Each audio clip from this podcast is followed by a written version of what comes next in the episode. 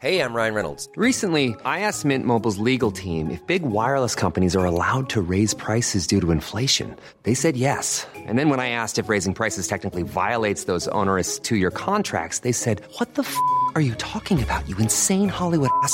So to recap, we're cutting the price of Mint Unlimited from $30 a month to just $15 a month. Give it a try at mintmobile.com slash switch. $45 upfront for three months plus taxes and fees. Promo rate for new customers for limited time. Unlimited more than 40 gigabytes per month. Slows. Full terms at mintmobile.com.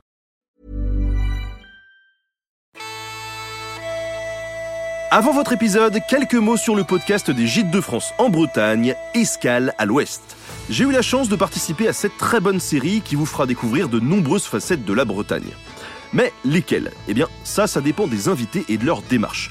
Donc c'est la surprise à chaque fois, un petit peu comme une boîte de chocolat.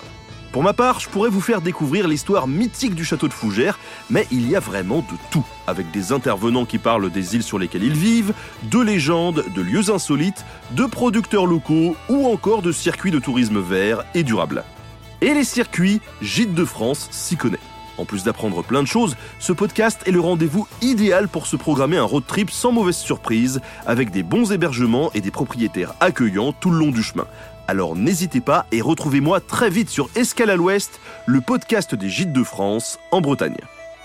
Et maintenant, votre podcast, bonne écoute sur Nota Bene.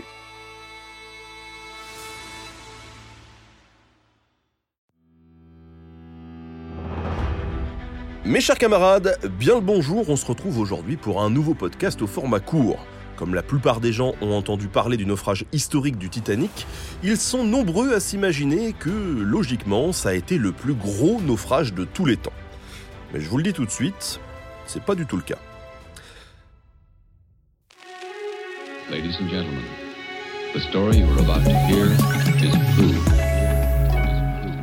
Ça fait bien longtemps, depuis 1987, que le record du Titanic a été battu. Si vous n'en avez jamais entendu parler, c'est tout simplement parce que cet incident concernait plutôt l'Asie et l'Afrique. C'est ce qu'on appelle le syndrome de la mort kilométrique. Loin des yeux, loin du cœur, plus de victimes, mais trop loin. Résultat, personne n'est au courant. Construit et utilisé au Japon dans les années 1960, le Donapaz est un ferry utilisé pendant 12 ans. Puis, il connaît une seconde vie dans les Philippines, où il dessert les différentes îles de l'archipel. Le navire est alors vieillissant, et ses normes sont, comme souvent, mal respectées. Prévu pour 1500 personnes au maximum, il est courant qu'il en transporte plus du double. On pense que c'est particulièrement le cas à l'approche de Noël, lorsqu'il quitte Tacloban pour Manille le 20 décembre 1987. On estime aujourd'hui que plus de 4400 personnes se trouvaient à bord ce jour-là. L'équipage n'est guère sérieux. Seul un apprenti est sur la passerelle, pendant que le capitaine et les officiers font la fête entre bière et télévision. Or, droit devant, s'avance le pétrolier Vector. On aurait pu le surnommer Vector le vieillot, car lui aussi était vétuste, sans normes appliquées et à l'équipage non habilité. Dans ces conditions, le drame semble couru d'avance, et vers 22h30, les deux navires entrent en collision. Le pétrolier est éventré et sa cargaison prend feu. Le Vector, le Donapaz et bientôt même la mer aux alentours s'embrasent. La panique est maximale, l'équipage et les passagers courent en tous sens, les gilets de sauvetage sont inaccessibles et chacun lutte pour sa survie.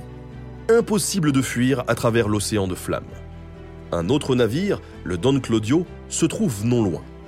Il parviendra à récupérer les survivants des deux navires soit à peine 27 personnes. Plus de 4000 âmes ont vraisemblablement trouvé la mort ce jour-là.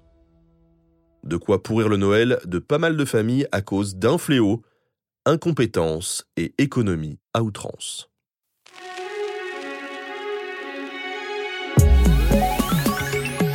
Merci à Antoine Reich de la chaîne Histonie pour la préparation de cet épisode. Merci à Studio Pluriel pour la technique. À très bientôt pour de nouveaux podcasts.